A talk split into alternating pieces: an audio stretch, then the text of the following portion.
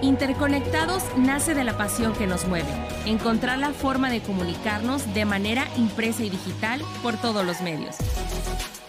Sabemos que en el camino por posicionar tu marca surgen muchas dudas y nosotros queremos ayudarte a resolverlas. Las alternativas que ofrece el marketing digital, el mundo de las redes sociales, el SEO, la automatización, publicidad y todo lo que tiene que ver con estar más cerca de tu audiencia. Llegamos a ti a través de GeFormas. Desde la adquisición de libros digitales hasta la compra de automóviles, el comercio en línea se ha vuelto el canal predilecto de compra de millones de consumidores a nivel mundial. América Latina es el hogar de aproximadamente 300 millones de compradores digitales, según Estatista, y la cifra seguirá creciendo hasta un 20% para el 2025 y México se ha colocado en el segundo lugar del e-commerce en Latinoamérica, con un mercado de 17 mil millones de dólares. Sin embargo, estas ventas podrían ser más altas si los consumidores mexicanos no abandonaran el carrito antes de efectuar su compra. ¿Qué impide que los mexicanos concreten sus compras en línea? Ese es nuestro tema del día de hoy. Y está con nosotros Saúl Castillo. Hola Saúl, ¿cómo estás? Muy bien, Tere, muchas gracias. Me da mucho gusto estar contigo para platicar sobre este tema que sin duda es una incógnita para muchos empresarios. Así es, pues yo soy Tere Ramírez y estamos en Interconectados. Saúl, como decías, es una incógnita entrar o no al comercio online, o más bien parece que ya es inminente, pero eh, muchas empresas están buscando el mejor momento para hacerlo. Por eso me gustaría que les diéramos algo de contexto. ¿Cuáles son las estadísticas del comercio online en México al día de hoy? Tere, sin duda estamos viviendo un boom del comercio electrónico, eh, no solamente en México, sino en Latinoamérica. Y hoy día ya hablamos de un mercado de 17.300 millones de dólares eh, para este 2022 y se espera que para el 2025 ya estemos hablando de un valor del mercado de 19.300 millones de dólares. Eh, también otro dato importante es saber o entender que ya más de 58 millones de usuarios o de mexicanos están realizando compras en línea. Y, sin duda, aunque pueden sonar mucho, eh, pues una de las mayores categorías que está captando la, atención de los consumidores es sin duda la compra de comida en línea. Y esto también puede entenderse por el tema del COVID, que no nos permitía salir y, bueno, creo que desarrollamos, desarrollamos el hábito de, de, realizar las compras en línea, ¿no? Y sin duda, el mercado al que tenemos que enfocarnos es el mercado de los jóvenes, aquellos que tienen, o de los millennials, aquellos que tienen entre 24 y 35 años, son las personas que más están comprando. ¿Cómo ha sido este crecimiento del comercio online en México en los últimos años? Mira, si bien eh, ha crecido en pues en, todo el país. Sin duda, la Ciudad de México es la ciudad que más, donde más se ha visto el crecimiento del comercio electrónico.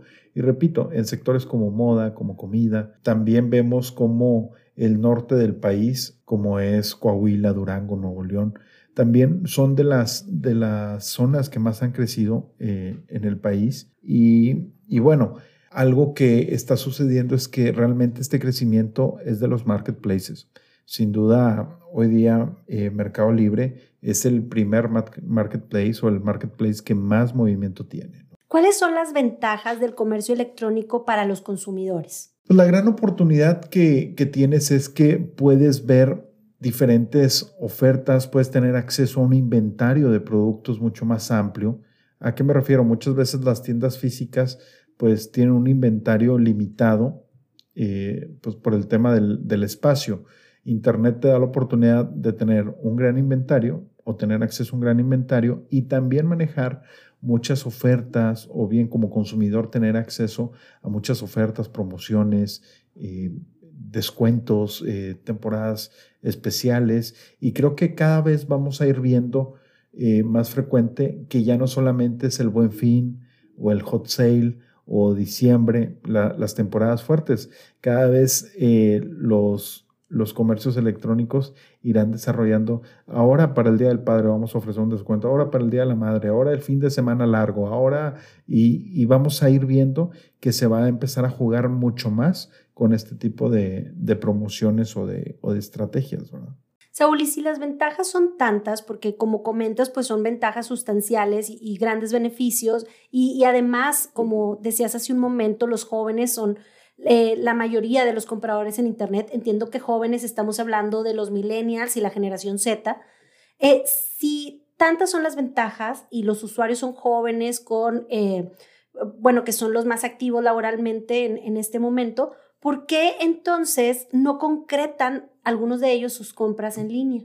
Yo creo que una de las principales barreras para que realmente el comercio electrónico explote o que más mexicanos tengamos acceso a esta herramienta es el uso de la tarjeta de crédito o la bancarización.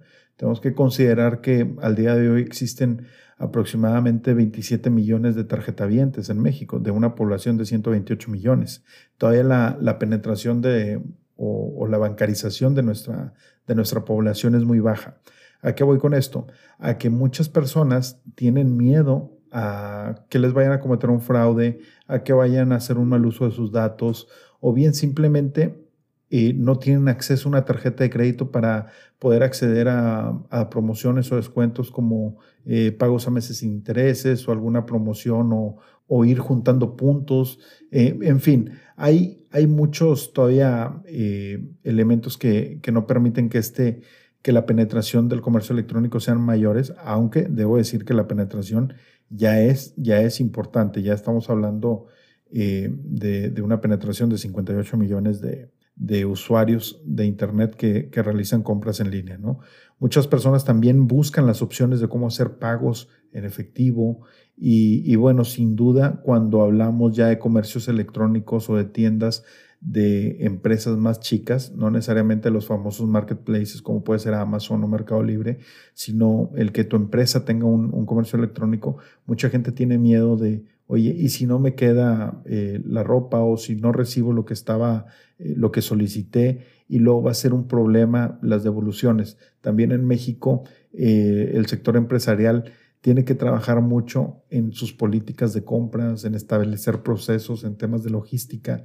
Todavía hay mucho trabajo. Yo creo que más que un tema de tecnología, necesitamos pensar en un tema estratégico y operativo. Sí, porque de hecho, fíjate, me llama la atención que entre los datos estadísticos de por qué las personas no hacen compras eh, online en México, está el miedo a equivocarse a elegir su compra. O sea, no es la más alta porque como bien mencionabas ahorita, pues la, mayor razón es el miedo a un fraude electrónico o también el que eh, dar, dar sus datos bancarios y que puedan eh, por ahí tener algún un problema. Pero en el tercer lugar está esto, ¿no? El, el, miedo a equivocarse a la hora de elegir. Y como dices, creo que sí tiene que ver con una cuestión de, de logística y de cómo eh, los comercios electrónicos plantean las facilidades para que el consumidor pueda, pueda adquirir productos sin estas complicaciones. Así es. Y, creo que también, digo, del lado de los empresarios muchas veces es el temor a,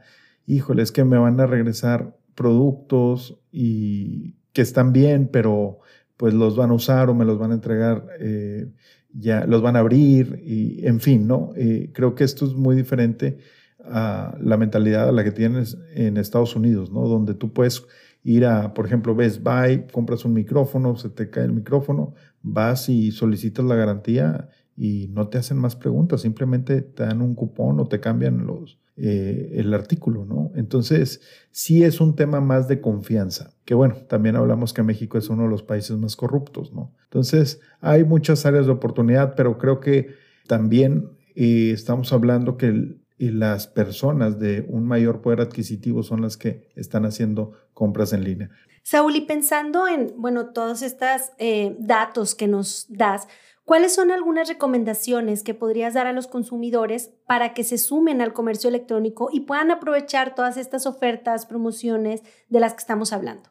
Bueno, la primera recomendación y creo que la más importante es que compren de aquellas eh, empresas o, comercios electrónicos o tiendas que ya tengan una, una reputación, ¿no? Eh, que se aseguren que tengan candados de, o certificados de seguridad para la compra, que también lean las políticas de compra, las políticas de devoluciones que tienen las, los sitios, los comercios electrónicos, para que en un momento dado puedan hacer valer sus, sus garantías, ¿no? Creo que esa es la, la principal estrategia que puede seguir un consumidor para irse eh, sumando a esta ola. Ahorita comentabas que, bueno, también una de las razones por las que no, algunos mexicanos no compraban en línea era porque no tenían una tarjeta de crédito. ¿Qué alternativa existe para ellos? Mira, hay muchas herramientas. Yo creo que a estas alturas ya el no contar con una tarjeta de crédito no es una limitante para realizar compras en línea. ¿A qué me refiero? A que hay monederos electrónicos, hay tarjetas prepago, por ejemplo, PayPal tiene una, puedes comprar certificados en tiendas de conveniencia como Oxxo, incluso puedes hacer pagos en efectivo en Oxxo o bien si realizas una compra en Uber Eats o en Rapid o en Corner Shop, también puedes realizar tus pagos en efectivo. Incluso tu Uber lo puedes pagar en efectivo. Entonces, creo que hay muchas facilidades para el consumidor de hoy día.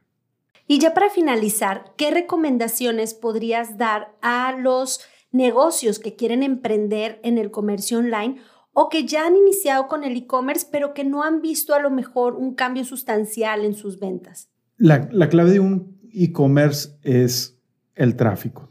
Necesitas que te vean y, es algo que no es nuevo, ¿no? desde siempre te han dicho ubicación, ubicación, ubicación. Entonces, y más cuando, cuando hablas de un producto. ¿Y qué, qué buscas con la, o qué ganabas con la ubicación, contra una ubicación en una avenida principal o de alto tráfico o de alto flujo?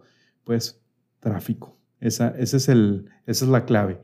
Y en línea es lo mismo, necesitas más visitas, por supuesto, visitas de personas que estén interesadas en comprar tus productos o servicios. Entonces es invertir. Desafortunadamente ya se terminó aquel tiempo donde tú ponías una tienda en línea y prácticamente en automático eh, te veía la gente. Hoy hay mucha competencia, hay muchas herramientas, están los grandes marketplaces como es Amazon y Mercado Libre, que sin duda eh, serán la, competencia a vender independientemente del producto o servicio que ofrezcas.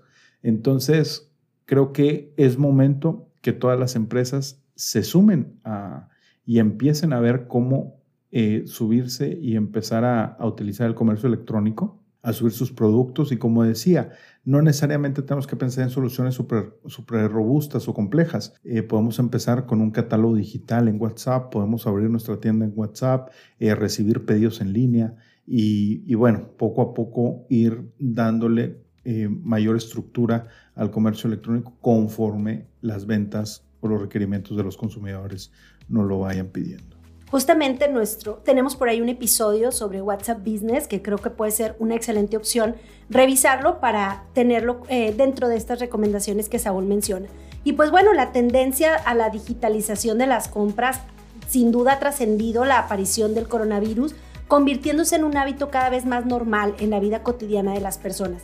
Así que si aún no das el paso para que tu negocio cuente con su e-commerce, este es el momento. Esto fue Interconectados, el podcast que te conecta por todos los medios.